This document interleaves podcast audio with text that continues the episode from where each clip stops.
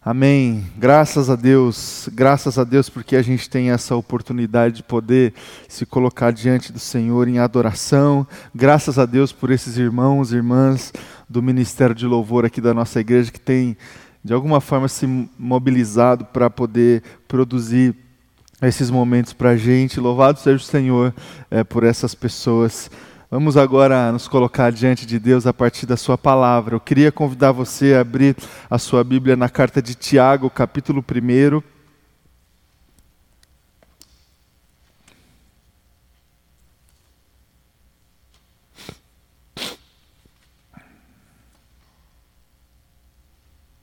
Tiago, capítulo 1, eu vou ler a partir do versículo de número 19 e eu leio até o versículo de número 27.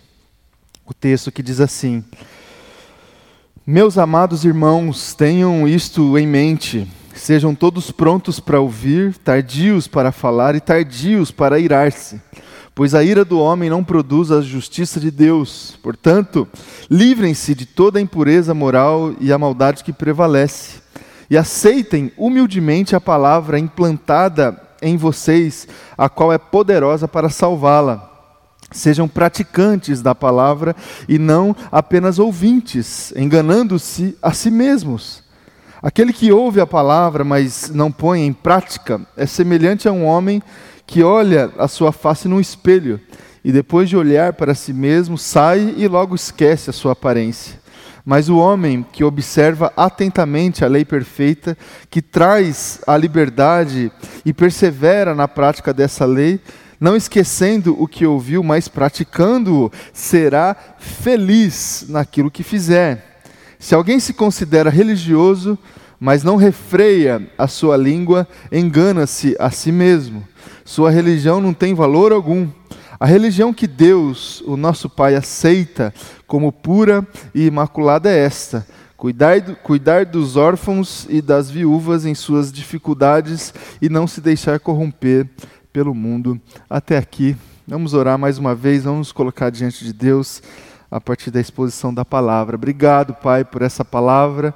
Obrigado, Deus, porque ainda assim nós temos toda a condição. É, essa manhã, de se colocar diante dessa palavra para extrair ensinamentos para nós, ensinamentos para nossa família, ensinamentos para nossa vida, ensinamentos para nossa igreja. Deus, que o Senhor esteja, a partir da, da exposição da palavra e pela ministração do Espírito Santo falando conosco, Deus, agora é a minha oração, em nome de Jesus. Amém e amém. Amém. Irmãos, eu comecei e você que tem acompanhado se lembra, no começo do mês, a conversar com você debaixo de um tema, debaixo do tema igrejeria. A proposta, a provocação que fiz e que faço é que a gente se coloque a partir da palavra de Deus para enfrentar alguns desafios atuais que a gente precisa enfrentar como igreja. Eu identifiquei é, algumas é, algumas tentações que são colocadas diante da igreja, e a minha proposta é que, a partir da palavra de Deus, a gente enfrente essas tentações que estão tão próximas da, da igreja é, evangélica brasileira, são tão próximas da nossa vivência como comunidade. Então, a proposta é, que está no meu coração é essa, e eu vou terminar essa sequência de série de mensagens sobre a igreja uh, na, nossa, na nossa conversa de hoje. É obviamente que essa proposta veio no meu coração é, justamente também aproveitando esse mês de março, onde a gente comemorou e celebraria uh, no último dia 15 o aniversário da nossa igreja. Então a, a ideia era aproveitar todo o contexto para a gente conversar sobre como que a gente pode ser uma igreja comprometida, como que a gente pode ser, ser uma igreja bíblica na nossa sociedade, na nossa cidade, nos nossos dias hoje. A proposta segue, a indicação que o Senhor trouxe ao meu coração continua e eu queria conversar com você, terminar a nossa conversa hoje dentro desse tema ainda. No primeiro encontro, eh, eu conversei com você sobre a tentação que se coloca diante de nós, da igreja trazer para si. Eh, as suas práticas, os seus objetivos de vivências, de ministérios e de atuação, um projeto de poder Um projeto de poder que contempla a conjugação de alguns verbos diante das pessoas e diante da sociedade. Aqueles verbos que citei aqui há algumas, algumas semanas: conquistar, ocupar, imergir, determinar. Esses verbos que têm a ver com alguém que se coloca é, diante de um objetivo, de um projeto, para estabelecer realmente um caminho é, de absorção de um poder assim diante das outras pessoas. Isso é facilmente identificado na nossa, na nossa, é, no nosso dia a dia hoje, a partir de uh, uh, algumas práticas de algumas igrejas nos nossos dias. Isso também é muito facilmente identificado no coração de muita gente da época de Jesus que alimentava essa expectativa diante do mestre que ele seria um líder social, um líder revolucionário, um líder que se colocaria diante das outras lideranças da época para conquistar, para ocupar, para de fato se colocar diante do mundo com um poder. Palavra de Deus, a espiritualidade, a espiritualidade de Jesus me aponta um outro caminho. A igreja não precisa entrar nesse caminho de projeto de poder. Eu coloquei aqui para você, para a gente tentar contrapor essa realidade, a prática da generosidade. A gente pode conjugar outros verbos e a gente deve conjugar outros verbos: partilhar, compartilhar, dividir, é, se compadecer das outras pessoas. No domingo passado, eu coloquei aqui como essa tentação que está diante da igreja a questão da cultura do consumo, essa concepção equivocada a respeito da religião, que coloca entre o homem e Deus uma condição, um preço que precisa ser pago para existir o contato da criação com o seu Criador. Isso é uma tentação que a igreja vez ou outra cai de colocar diante das pessoas condições, celebrações especiais, é, culto à personalidade, pessoas especiais que mediam a relação das pessoas com Deus. Isso é um caminho completamente equivocado, um caminho distante daquilo que Deus espera de nós, um caminho completamente distante da espiritualidade de Jesus. A espiritualidade de Jesus não suporta essa cultura do mercado. A espiritualidade de Jesus é a espiritualidade libertadora, que estabelece um caminho livre, um, um, um, livre acesso à presença de Deus. O preço já foi pago. Jesus Cristo já pagou esse preço. Não existe nenhum tipo de barreira, nenhum preço a ser pago, nenhuma condição que a gente pode colocar entre nós e Deus. A liberdade, a gente pertence a essa igreja, a esse corpo, a partir dessa concepção da liberdade. E hoje eu queria conversar com você sobre o que eu estou chamando aqui de espiritualidade de palco.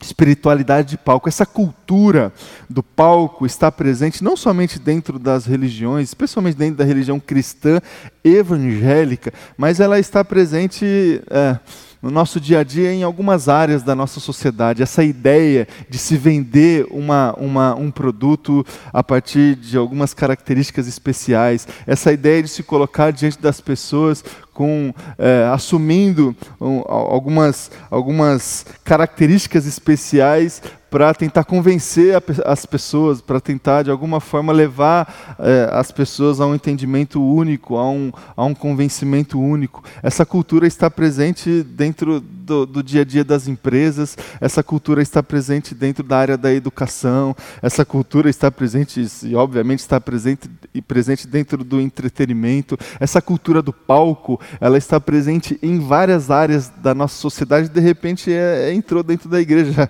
A igreja irmão e irmã, é, tem essa capacidade é, acrítica de, ao longo da história, absorver o que está acontecendo na nossa sociedade. Isso é muito complicado, isso é muito triste, mas isso tem acontecido ao longo de toda a história. Dentro das igrejas, de repente, essa cultura do entretenimento, do palco, da, da, da é, dispersão, daquilo que deveria ser o fundamental dentro das comunidades, isso tem acontecido. A venda, a venda da informação a partir de é, algumas características aqui que eu vou colocar para você. Primeira, performance. O que está em jogo dentro dessa cultura do palco? Performance. Estratégias de comunicação, de entretenimento, de convencimento das pessoas. Está presente dentro dessa, dessa cultura de palco. Segundo, engajamento, exposição a exposição midiática. Exposição não somente não é, exposição de uma mensagem, a mensagem do Evangelho.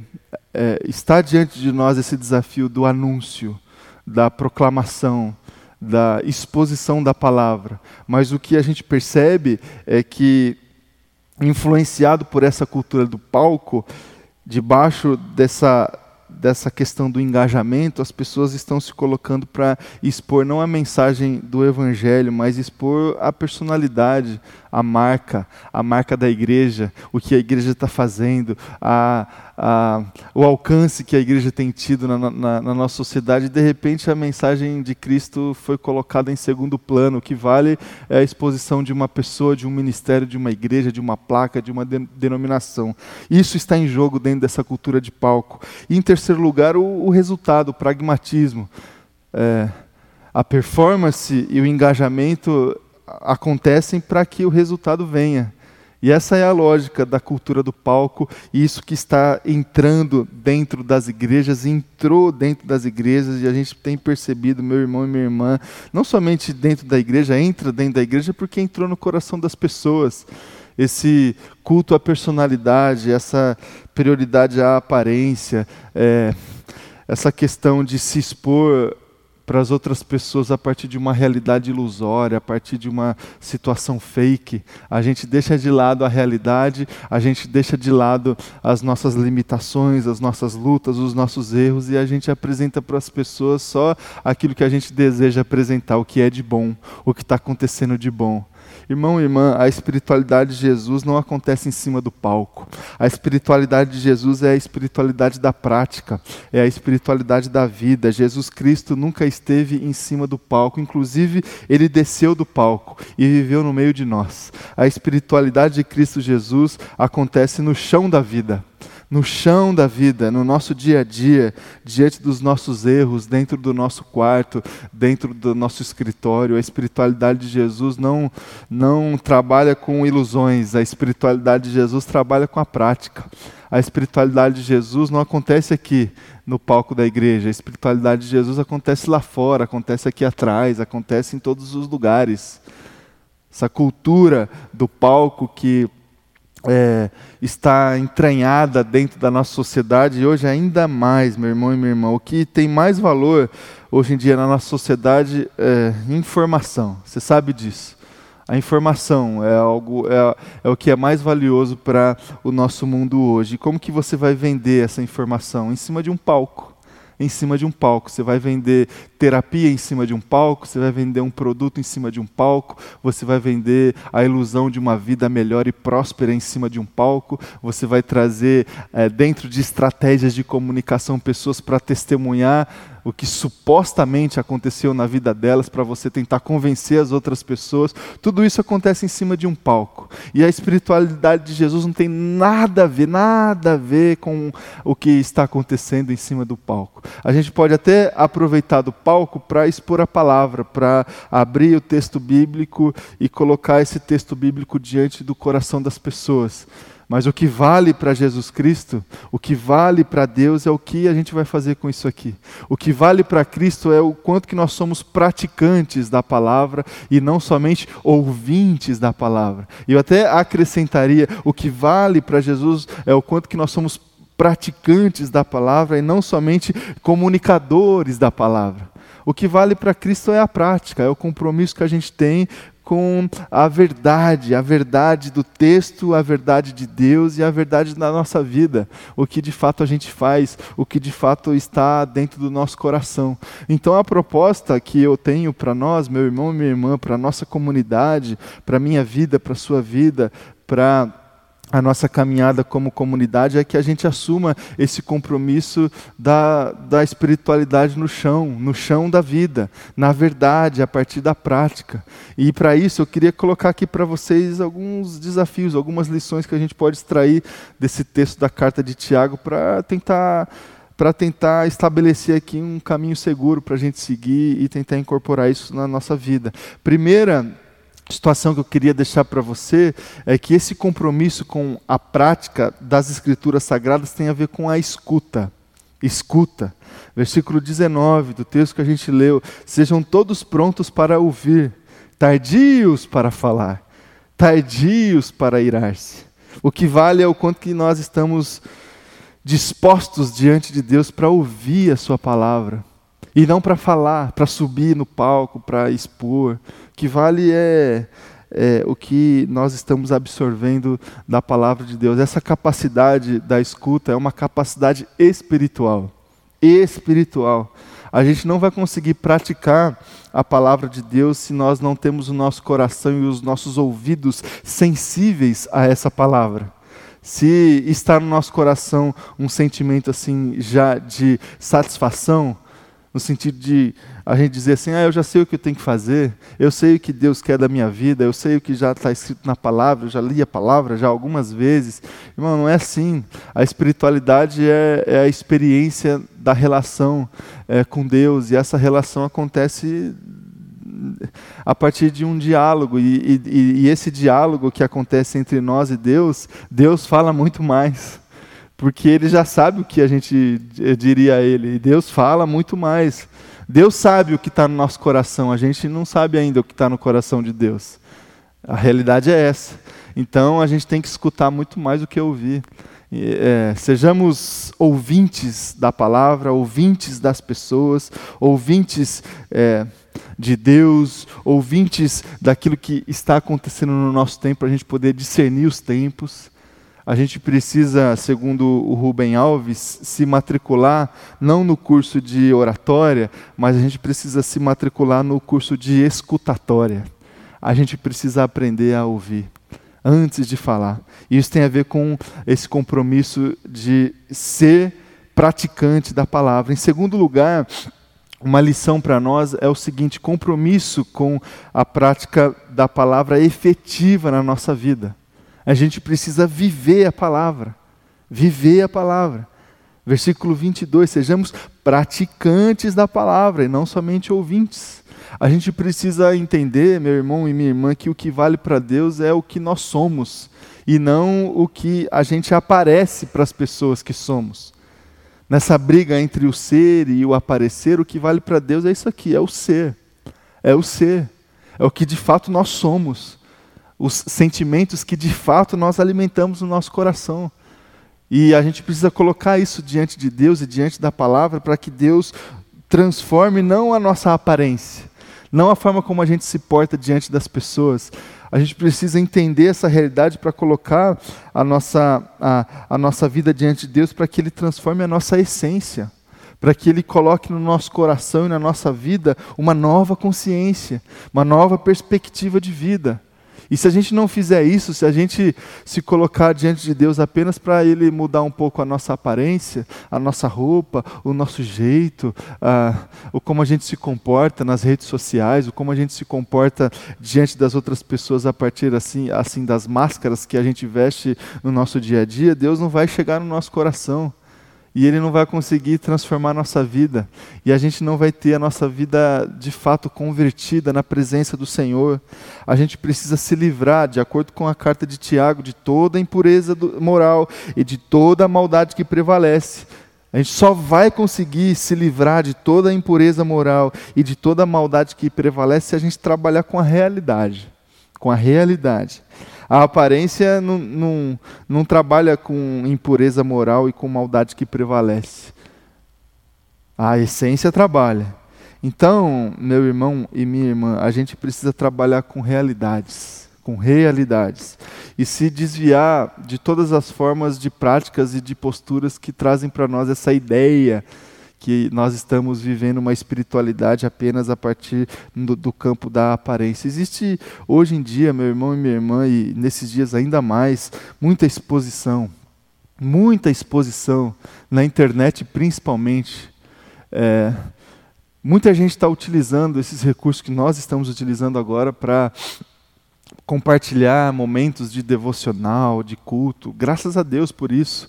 Agora, a gente precisa se preocupar, meu irmão e minha irmã, muito mais do que a gente expor a palavra para as pessoas numa plataforma ou consumir algum tipo de recurso nesse sentido. A gente precisa se preocupar muito mais do que acontece atrás das câmeras. O que está acontecendo no dia a dia, o que está acontecendo na nossa vida quando ninguém está vendo, quando ninguém está filmando, quando a gente não consegue tirar uma selfie. É isso que vale para Deus, é a verdade do dia a dia, é a verdade do nosso coração. A espiritualidade de Jesus nos ensina a seguir dessa forma. E para terminar, meu irmão e minha irmã, esse compromisso que a gente precisa ter com a palavra de Deus tem a ver com cuidado. Cuidado. Versículo 27 do texto que a gente leu diz assim: A religião que Deus aceita é cuidar dos órfãos e cuidar das viúvas. É, a igreja precisa entender que existe uma missão de Deus existe é, essa missão que está acontecendo. A igreja verdadeira de Jesus Cristo é esse corpo que o cabeça é, é, é, Cristo e esse corpo e esse corpo está se movimentando.